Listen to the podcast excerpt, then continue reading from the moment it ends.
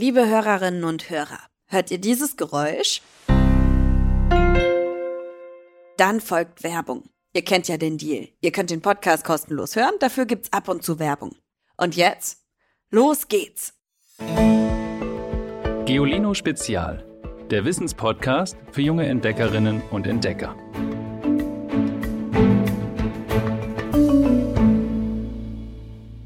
Hallo ihr Lieben. Stellt euch mal vor, ihr seid zu Fuß unterwegs in der Stadt, an Geschäften vorbei, auf dem Weg zur Eisdiele.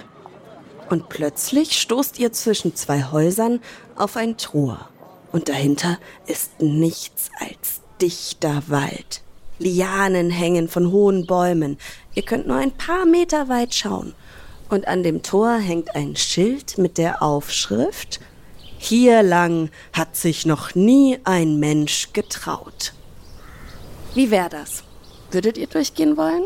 Würdet euch fragen, wie es hinter dem Tor aussieht? Was ist da? Würdet ihr überlegen, warum sich da noch kein anderer Mensch lang getraut hat? Ob das vielleicht gute Gründe hat? Oder würdet ihr einfach mutig durchgehen? Es gibt Menschen, die würden alles dafür geben, einen unbekannten Ort zu entdecken oder als erster Mensch einen unbekannten Weg zu gehen. Und um so einen Menschen geht es heute. Ernest Shackleton.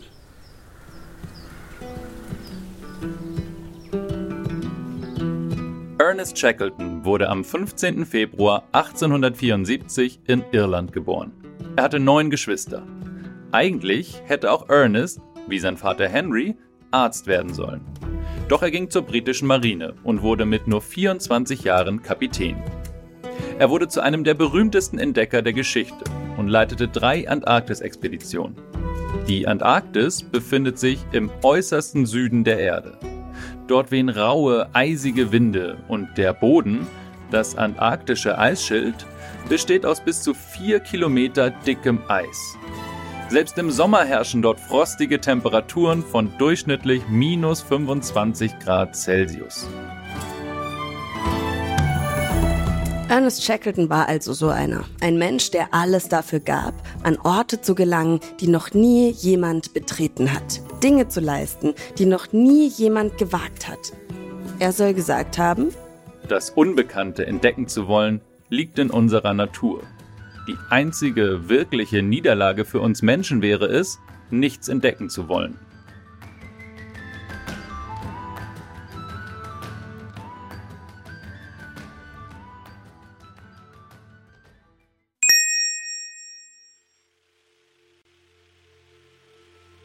Eigentlich wollte der Entdecker als erster Mensch am Südpol sein.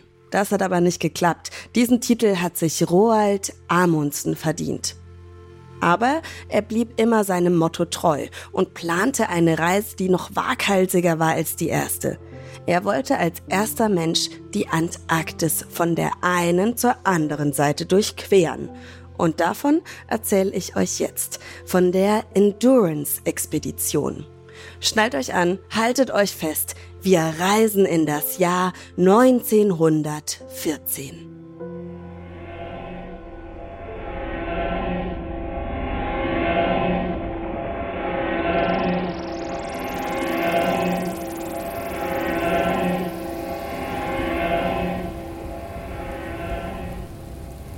Der Plan steht also fest.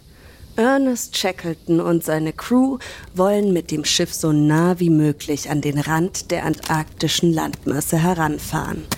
Ihm ist klar, dass schon weit vor dem Kontinent eine geschlossene Eisdecke beginnt, die Schiffen den Weg versperrt. Deshalb planen sie dann, das Schiff zu verlassen und zu Fuß mit Schlittenhunden weiterzugehen. Einmal quer über den Kontinent bis zum sogenannten Ross-Schelfeis. 3000 Kilometer. Das ist in etwa so weit wie von Berlin nach Lissabon in Portugal. Nur eben durch eine Landschaft aus Eis, Eis und nochmals Eis. Ein Marsch durch vollkommen unbekanntes Gelände. Es soll die großartigste Polarreise werden, die je unternommen wurde. Mutig, Aber genau dieser Mut verhilft Shackleton schon vor seiner Reise zu Ruhm. Shackleton wird von Zeitungen für seinen Plan gefeiert. Fehlt nur noch die Crew. Auch das ist kein Problem. 5000 Männer bewerben sich auf nur 50 Plätze. Eine Zeitung schreibt vom sogenannten Südpolfieber, das Shackleton ausgelöst habe. Diese Aufmerksamkeit ist aber wichtig für Shackleton. Nicht nur für sein Ego, sondern auch, weil dadurch ein paar reiche Menschen auf ihn aufmerksam werden. Denn Expeditionen sind teuer. Für eine gehörige Investition können Förderer ein Stück vom Ruhm abhaben. Im August 1914 geht es dann wirklich los. Shackletons Plan wird Wirklichkeit.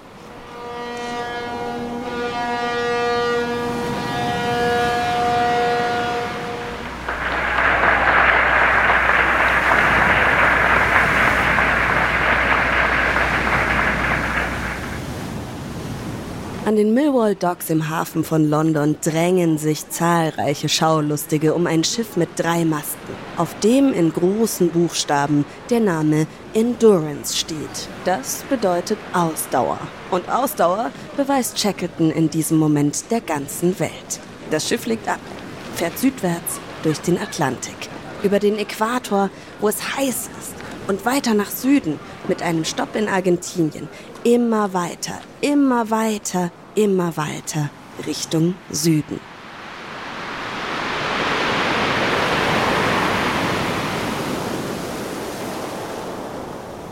Drei Monate später erreichen Shackleton und seine Leute ihren letzten Zwischenstopp. Eine norwegische Walfangstation auf der Insel Südgeorgien.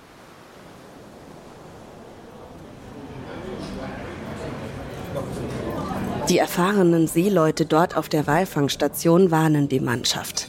Das Packeis weiter südlich sei in diesem Jahr besonders dick. Da komme man nicht durch.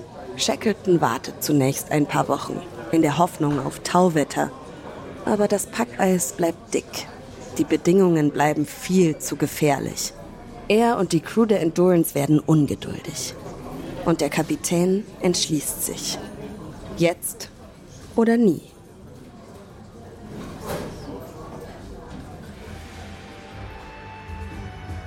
Am 5. Dezember 1914 sticht die Endurance erneut in See, Richtung Süden, ins Herz der Antarktis. Stopp mal kurz. Das hier ist ein wichtiger Punkt in der Geschichte. Shackleton traut sich, obwohl er vor den Gefahren gewarnt wurde. So eine Expedition kann man nicht ewig rauszögern. Und das weiß Shackleton.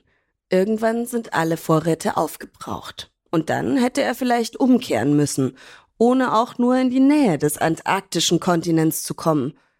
Außerdem will er die Menschen nicht enttäuschen. Sie haben seine Expedition schließlich mit viel Geld unterstützt. Und wahrscheinlich glaubt Shackleton einfach an sich und sein Team.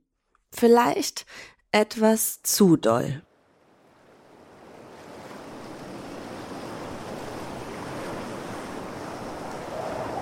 Nur wenige Tage nach dem Ablegen gerät die Endurance in einen dichten Packeisgürtel. Noch ist das Eis nicht dicht genug, um das Schiff ganz zu stoppen, aber die Fahrt wird zäher, langsamer. Ein Mann schreibt in sein Tagebuch. Den ganzen Tag haben wir das Schiff als Rambock benutzt. Einige Tage später ist dann kein Durchkommen mehr. Das Schiff bleibt im Eis stecken und hängt festgefroren auf einer riesigen Eismasse, die vom Meer hin und her getrieben wird. Wohin? Weiß keiner.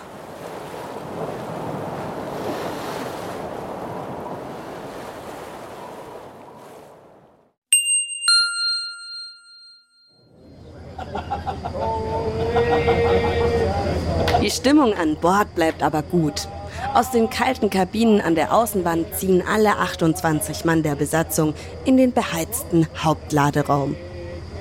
Hier feiern sie Geburtstage, führen Theaterstücke auf und veranstalten Gesangsabende.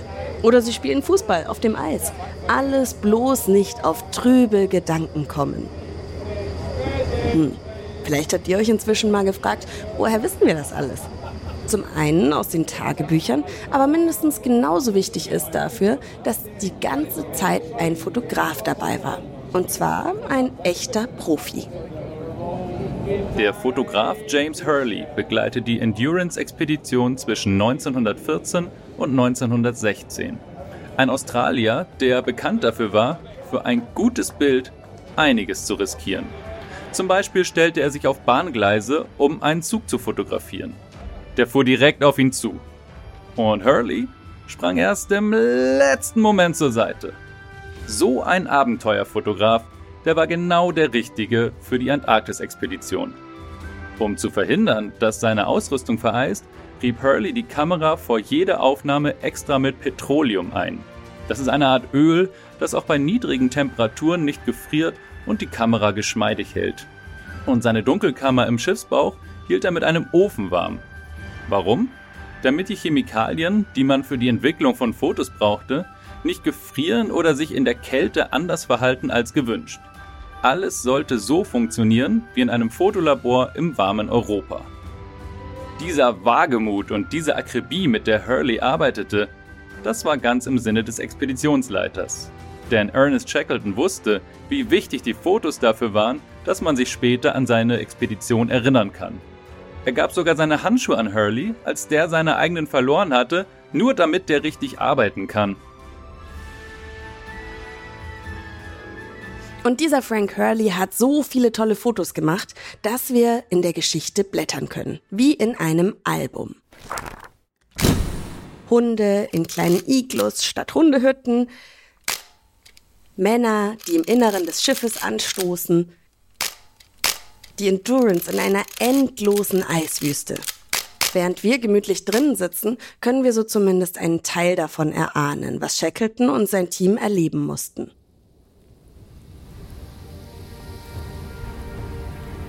Juli 1915. Juli. Das ist hier bei uns ein Sommermonat. Aber in der Antarktis, am südlichen Ende des Globus, ist es der tiefste Winter. Die Endurance hängt seit fünf Monaten fest. Und jetzt wird es richtig bedrohlich. Das Eis türmt sich um das Schiff, breitet sich aus, quetscht von allen Seiten. Zwischen den Eismassen hebt und senkt sich das Schiff. Wie ein Federball, schreibt einer der Besatzungsmitglieder. Dann Holz splittert. Das Schiff kann den Eismassen nicht mehr standhalten. Es wird regelrecht zerquetscht. Die Mannschaft versucht mit Reparaturen dagegen anzuarbeiten. Sie versuchen ihr Schiff zu retten, bis es noch ein paar Monate später endgültig zu spät ist.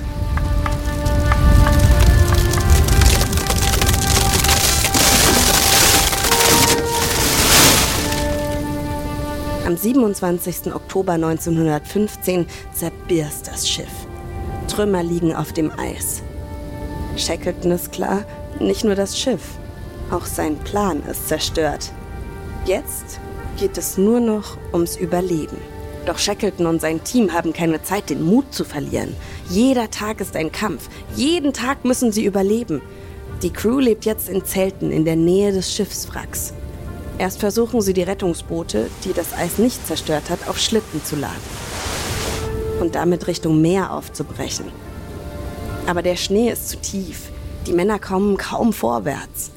Jetzt werden auch die Vorräte knapp, also müssen sich die Männer an dem wenigen bedienen, was ihnen ihre raue Umwelt bietet.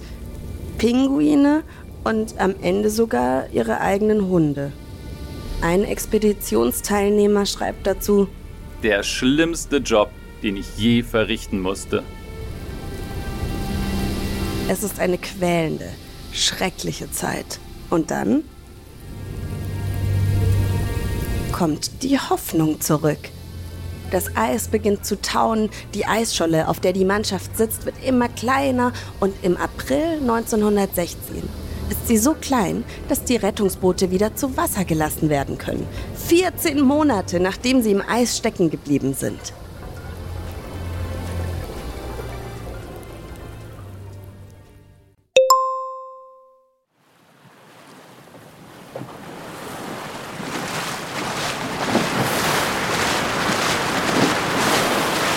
Die Mannschaft rettet sich auf die Elefanteninsel. Die heißt übrigens so, weil sie von oben aussieht wie ein Elefantenkopf.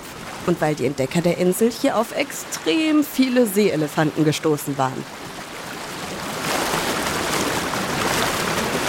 Endlich an Land.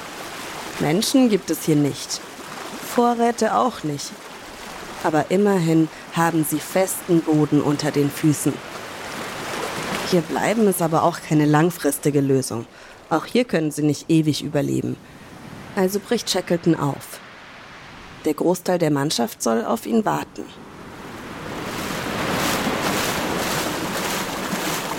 Ernest Shackleton und fünf weitere Männer wollen in einem Rettungsboot zurück zu der Walfangstation auf Südgeorgien fahren.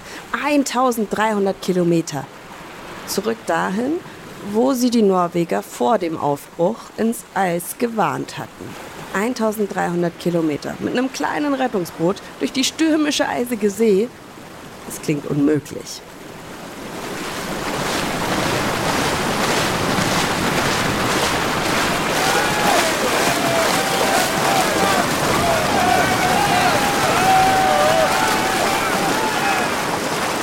Heute gilt diese Fahrt als eine der größten seemännischen Leistungen des 20. Jahrhunderts. Denn sie schaffen es. Zu sechst durch das Polarmeer. Nach mehr als zwei Wochen auf stürmischer See erreichen sie am 10. Mai 1916 die Insel Südgeorgien. Und er will den Rest seiner Crew auf der Elefanteninsel nicht zurücklassen. Er will auch sie retten. Noch einmal fast vier Monate später gelingt auch das alle Männer, die mit der Endurance zwei Jahre vorher in See gestochen waren, sind am Leben und gerettet. Shackleton wird zu Hause gefeiert, auch wenn er sein Ziel nicht erreicht hat. Zur Ruhe gesetzt hat er sich danach übrigens nicht. Er blieb auch später seinem Motto treu, dass er immer ein Entdecker bleiben wolle. Und ein paar Jahre später hat er es sich sogar getraut noch ein letztes Mal in die Antarktis. Von dieser Reise kam er dann aber nicht mehr nach Hause zurück. Ernest Shackleton ist nur sechs Jahre später gestorben. In Südgeorgien, auf genau der Insel, auf der er vor dem dichten Packeis gewarnt wurde. Er wurde 47 Jahre alt. Auf der Insel liegt er neben norwegischen Walfängern begraben.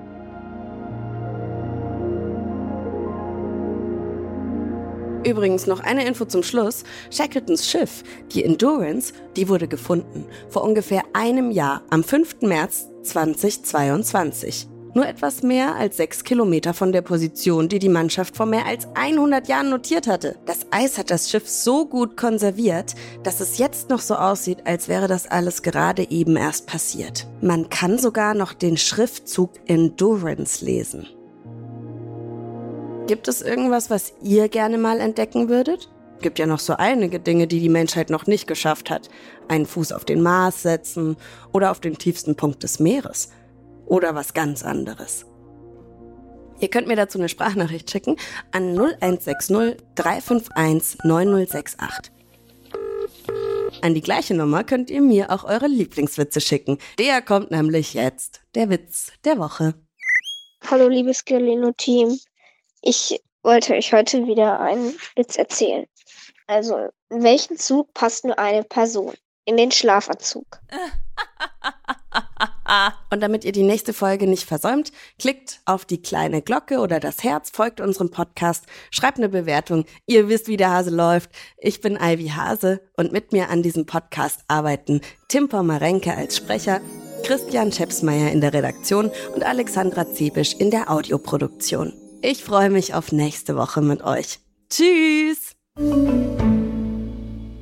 Noch mehr Geolino für zu Hause? Schaut einfach unter geolino.de slash spezial.